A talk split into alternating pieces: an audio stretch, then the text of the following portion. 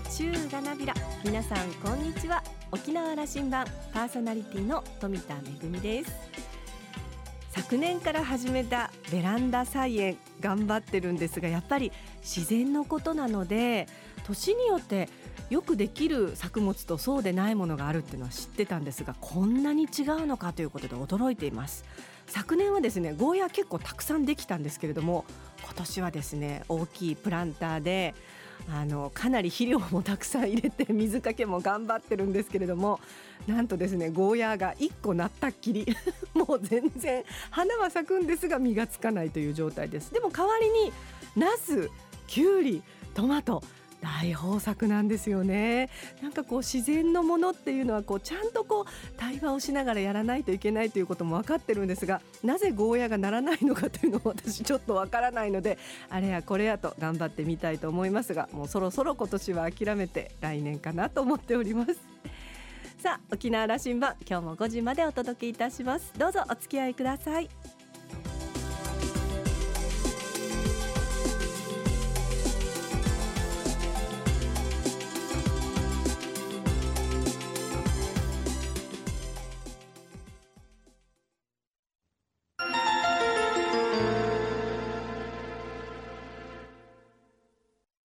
那覇空港のどこかにあると噂のコーラルラウンジ。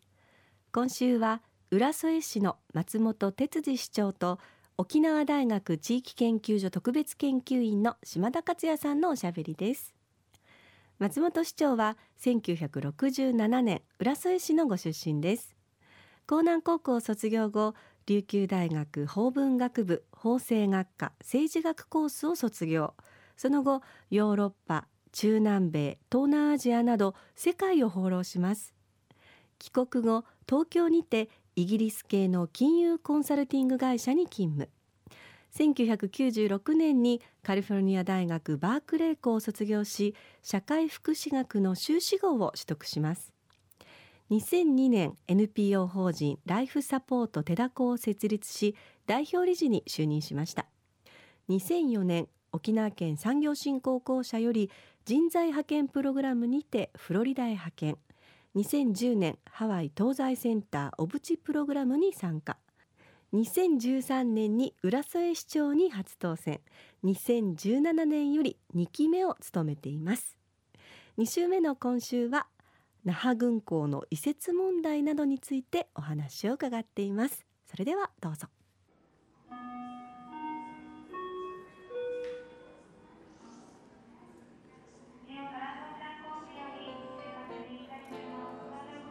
浦添市長松本市長はこのことを発信しておられるそのキャンプ金座の再開発のことを急ぎた急ぐべきだと。であの提案をしていると。那覇市や県庁にも提案しているということをなかなか進まないでもどかしく思っておられると、はい、これはどうぞテレビやラジオで発信していいことだと思うのでお考えちょっと聞かせてください。あの実はですね、うん、浦添っていう場所は非常に可能性やポテンシャルも高い分だけなのかもしれませんけど非常に複雑な町でもあるんですよね。例えば基地問題一つにしても、うん、キャンプ金座を返還すると、うん、どっかに誰かにお願いをして、えー、返還するという部分とまた那覇軍港という新しい、まあ、基地をですね引き受けるという側の問題でもあるわけですね。浦添にとっては新しいものという意味のことの新しいですね。ですねはいいやあの今軍港の移設が検討されているのが、うん、まさに浦添の西海岸を、まあ、いわゆるパルコの真正面ですよね。あの部分を埋め立ててそこに那覇軍港を持ってこよう移設しようっていう計画ですから。ですから私たちは新しい米軍施設を海を埋め立てて作ると同時にキャンプ金沢も返還してもらわないといけないっていう一つ受けながら一つ返していくっていうそういう町はですね浦添しかないんですよね。えー、例えば一つ受け入れるだけの名護市だったり、えー、出すだけの宜野湾市だったりあるいは、えー、返還するだけの那覇市と違って浦添だけがですね返還と受け入れと同時にやらないといけない町でもあるんですよね。ですけどまた同時にこれだけ、えー、開発が進んでですね一等地である沖縄浦添でまた、えー、佐古合意に嘉手納以南から基地をなくすと言いながらまた新しい代替施設を作るという意味もこれもまた非常にまた難しい問題があるわけですね。ただこういう複雑に絡み合ったあまあ我々市民感情であったりそういったものもうまく解きほぐしながら前に進めていかないといけないわけですからやはりそう簡単ではない話だと思ってるんですね。だからこそ特に、えー、県知事や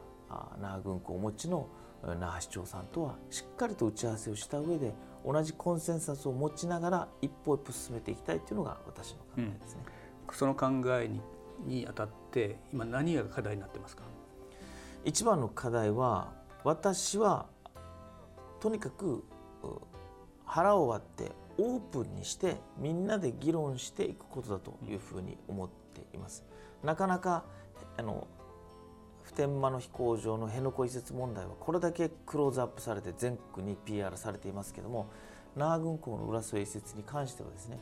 えー、まさに対照的に、えー、なぜかあこう静かにというか、うん、知らないように話が進んでいるわけですからそうではなくてもっと我々は素直にですね私沖縄が抱える基地問題の一つとしてここもしっかりとみんなで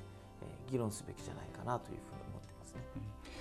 で私も反対を表明して最初市長になりましたけどもやはり反対受け入れをしないっていう選択はですねやはり、えー、まあ、小長前県知事も、うん、白間現在の白間那覇市長もそして今の、えー、デニー県知事もですねやはりそれはもうできないと。いや浦添に受け取ってもらう以外ないと。いうことを断言しておりますのでそういった中でじゃあ私たちも苦渋の選択肢として那覇軍港を受け入れていくにあたってじゃどういう形であれば我々浦添市民も納得できるかということを真摯に向き合っていただきたいというふうに、まあ、要望はしているんですけれども、まあ、議論の余地はないというのが今のスタンスなので。改めてその松本案としては受け入れる、大きく言えば受け入れることは決断してるが受け入れ方に関しては相談にしようじゃないかと言ってると。その相談の案はどういう案になるんですか？基本的にはですね、は。い、我々はあの私がいつも常に言っているのは今那覇市の那覇軍港を受け入れるプランはですね、うん、キャンプ金座が返還されるということが決まる前に作られた計画なんですよ。ですからキャンプ金座が返還されることは想定されてないんですね、今の現計画は。ですけれども私が市長になってから申し上げているのはもうもう明確ですけれども金座は2025年の計画で返還されるんですよ。すね、あの計画が作られた頃にはですよキャンプ金座なんかああもうこれ50年100年帰ってこないよっていう人もたくさんいたんですよ。むしろそっちの方が大勢だったんですでも今キャンプ金座が帰ってくるのはもうみんな知ってるんですよ。誰もそれは否定しないんですよ。であればキャンプ金座が返還された後のことを考えた軍港移設計画でなければいけないんじゃないでしょうかというのが私の主張なんですだからそういった時代の変化も踏まえてもう一度計画が現行計画のままなのか見直しが必要なのかということを真摯に県知事も那覇市長も議論のテーブルに乗っていただきたいというだけのことなんですけれどもなかなか一度立てた計画は変更しないと。そうするとですよ分かりやすく言うと今のパルコシティの前に埋め立てて軍港を持ってこようじゃないかというプランがあるんだが、はい、それはその高配置であるキャンプ金沢は基地のまんまだということだった頃の話なんだそうです。でそこは2025年には空いてどういう街になっていきますかね？これはこれからなんでしょうけども、はい、いやもうここはですね、うん、えー、もうご存知のように海もあって、うん、58号線挟まれて急流地になってますよね。空港近くて、うん、まさにサンセットがきれいに見える橋梁地帯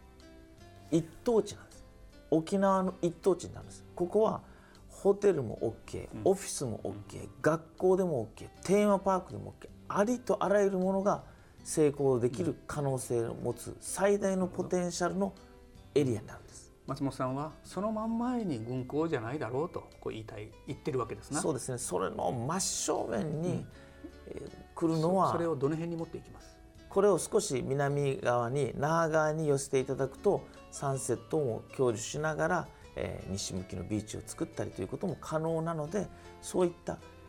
繰り返しますけども我々はもう基地を受け入れることはやぶさかではないと覚悟しています。ただ浦添側がだったらじゃあこういうふうな形にしてもらえませんかというような我々が納得できるような移設計画にしていただきたいということを申し上げているけれども相も変わらず県知事や那覇市長は、まあ、昔の計画のまま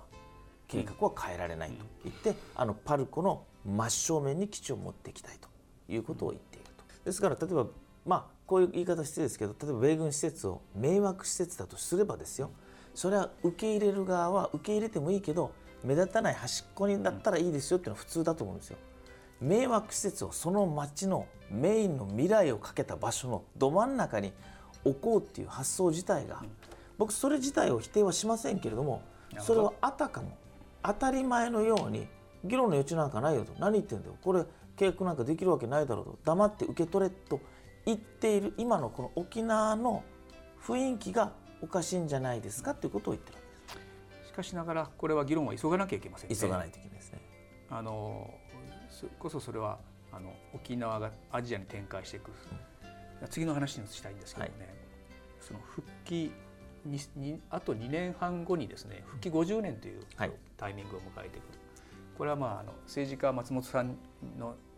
の見方も見たいんですけどその時に沖縄がどうあるべきでそして浦添はこういうふうな街づくりしていくんだとこんな話の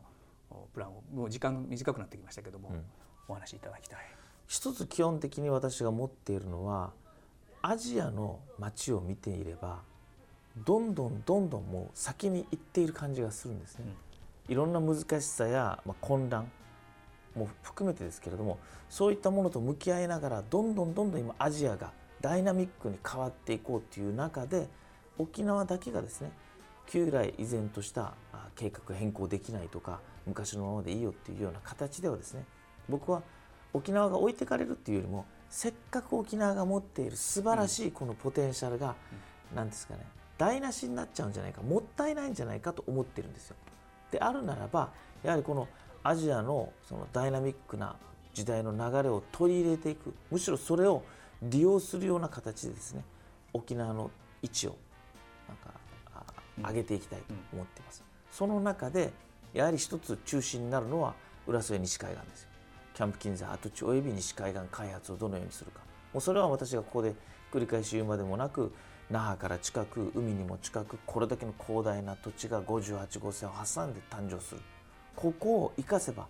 アジア有数のシティに生まれ変わることができると私は信じていますのでそういった意味でも、まあ、複雑な基地関係の問題もありますけれどもそれを乗り越えて一日も早く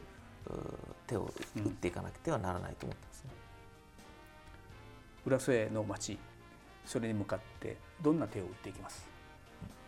まず一つはですね、えー、アジアを見据えたあ浦添という町これは浦添の浦添のための開発ではなくてですね、これはまさに沖縄全体のリーディングシティになり得るとしての浦添だと考えているんです。だからこそ僕は浦添の問題だけれども浦添市だけで考えるんじゃなくてぜひ知事にも那覇市長にもそして多くの方に浦添という場所をどんなふうな形にすると沖縄県全体の発展に寄与できるかという視点から開発を考えてほしいまちづくりを考えてほしいというふうに願っています。でこれだけのロケーションがありますのでやはりこれから中国も踏まえ東南アジアも踏まえですね非常に中心的な役割を担えると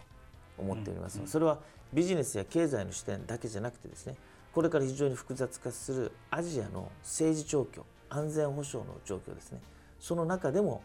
このロケーションに位置するこの島に米軍基地があるということもですね大きな何ですかね僕はあ可能性になると思ってるんですよ。ですからそこまで見据えた政治がリーダーシップを発揮できるのかということ非常に大切だと思う。いい意味でのキーストーンになってくれるといいですね。そうです。あの今おっしゃられた市長おっしゃられたあのリーディングシティということをおっしゃられた、はい、僕はねあのこうフロントランナーになってほしい街だと思ってるんです。あの沖縄の中で新しいこと新しいことをやれるというのは僕は浦添だと思っているんですよ。うんうん、なので他の町はなかなか重たくてトライできにくいことも浦添が先にやるということをこれは歴史的にもそういうことだったような気がしましてね。あのですねおっしゃる通りだと思ってます。うん、先ほどから浦添って非常にこう分かりにくい町でもあるんですけど、本当に伝統文化がある歴史のある町であると同時にやはり時代の最先端最先端へのチャレンジャーとしての役割を浦添は担っていかないといけないと思っているんですね。ですからそれは、えー、県都であり大都会な大大都市である那覇市には難しい。だけどやはり少し何ですかね舵切り田舎のところでも難しい、だけどその中間に位置する浦添は新しいことをどんどんやって失敗があってもですね失敗も踏まえてあるいは失敗を恐れずに新しいことにチャレンジしていく。そういうまさに、えーまあ、島田さんでいうところのフロントランナーとしての役割も担っていくんですよね。ですから私は浦添市政の中ではどちらかっていうと保守的に守っていくということよりもむしろどっちかというといろんな議論あってもいろんなそのなんていうんですかね、えーまあ、懸念はあっても、一歩踏み出してチャレンジしていく。私がやりたいことは例えばモノレールが走るとか西海岸開発とかそういう目に見えることだけじゃなくて先ほど言ったような我々はフロントランナーでありたいリーディングシティでありたいというそのまあ何て言うんですかね。会社に社風というのがあれば街にある風私風ですね。そのこの街にある風を作っていくためにも私たちはこれから例えば性の多様性の問題であったりいろんなことにですね子どもの深夜の飲食子連れ飲食の問題であったりそういった何ですか私たちの生き方やそのライフスタイルに対する私たちのこう考え方ですね。考え方から変えていくような取り組みをですねこれからも引き続きやっていくスタイル思考ですね。思考のあり方。国はですね日本政府はスーパーシティという言葉を出してきそうですよ、はいうん、あの新しいことを新しいスタイルを作ろうとするところに手を挙げろという話をしていきそうですけども、はい、それに沖縄から見合うのは浦添かなと思ってますから。思いますね。例えばエネルギーの問題であったり ICT の問題であったり AI を使ってそういうテクノロジーであったり科学技術あるいは制度としてのスーパーシティも必要ですけれどもその基盤となる私たちのマインドの部分ですね。やっぱ市民が新しいものに挑戦して失敗を恐れずに進んでいこうというそういったなんですか私たちのマインドをどういうふうに作っていくのかということが私はもう最終的な政治の役割になるんじゃないかなと思ってますこれは春天王サット王から引き継がれたことなのかもしれません。もしかするとそういうふうにね浦添の歴史かもしれません、今日はありがとうございました。どうもありがとうまた出てください。ぜひよろしくお願いいたします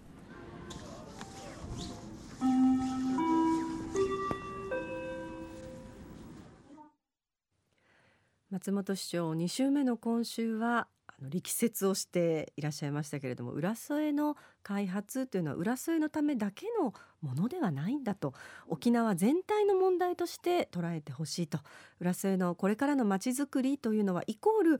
沖縄の発展に直結しているのだということでさまざ、まな新しい取り組みもはじめ、えー、フロントランナーとしてそしてリーディングシティとして、えー、これからもまあ発展を続けていきたいということなんですけどそのためにはやはり、えー、懸案となっている那覇軍港の、まあ、移設問題というのをこれはあのしっかりと議論をしていかないといけないなというお話でございました。でもまああの大変歴史のある町ですからそのまあ歴史のまあ英知みたいなものもねあのこれからの町づくりに生かしていくというようなお話でしたね。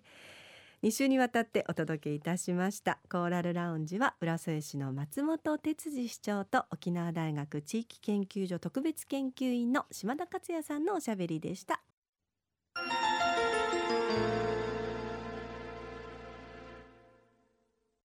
めぐみのあしゃぎだよりのコーナーです。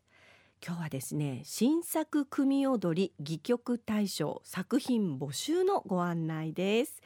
えー、国立劇場沖縄では沖縄の伝統芸能の保存振興を図ることを目的に平成16年の会場以来組踊り琉球舞踊琉球古典音楽等の、ね、作品を年間大体30公演ぐらい、えー、上演をしてるんですけれども沖縄の伝統芸能の振興を図るために新たな作品の創造を目指して今回新作組踊り戯曲大賞が始まります。今年第1回目となります。未来へとつながる新たなる伝統を作り出そうということで、えー、募集がですね10月の1日から10月の31日までの応募となりますのであの応募を目指していらっしゃる方はですねそろそろあの創作に本腰を入れて、えー、ぜひあのご応募いただきたいと思いますけれども題材は自由なんですよね。で未発表の作品で組踊りの様式を踏まえつつ独創的な作品を募集いたします。他の団体の募集との重複は認められていません。で劇作家を本業とする方も応募可能です。またお一人ではなくて何人かで書くという共作も可能です。400字詰めの原稿用紙60枚以内でご応募いただきたいと思います。詳しくはですね国立劇場沖縄のホームページに募集要項が載っておりますのでぜひご覧ください、え、入賞は、えー、大賞奨励賞佳作といたしまして、えー、賞状と賞金対象は20万円奨励賞10万円佳作5万円を送るということになっております。私もですね審査員を務めさせていただくことになっております、えー、たくさんの素晴らしい作品が届くことを心待ちにしております。めぐみのあしゃぎだよりのコーナーでした。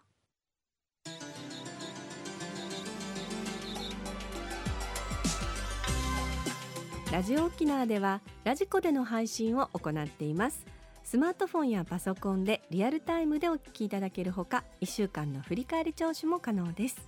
さらに沖縄羅針盤の過去の放送音源はポッドキャストでも配信しています。こちらはラジオ沖縄のホームページからアクセスしていつでもお楽しみいただけます。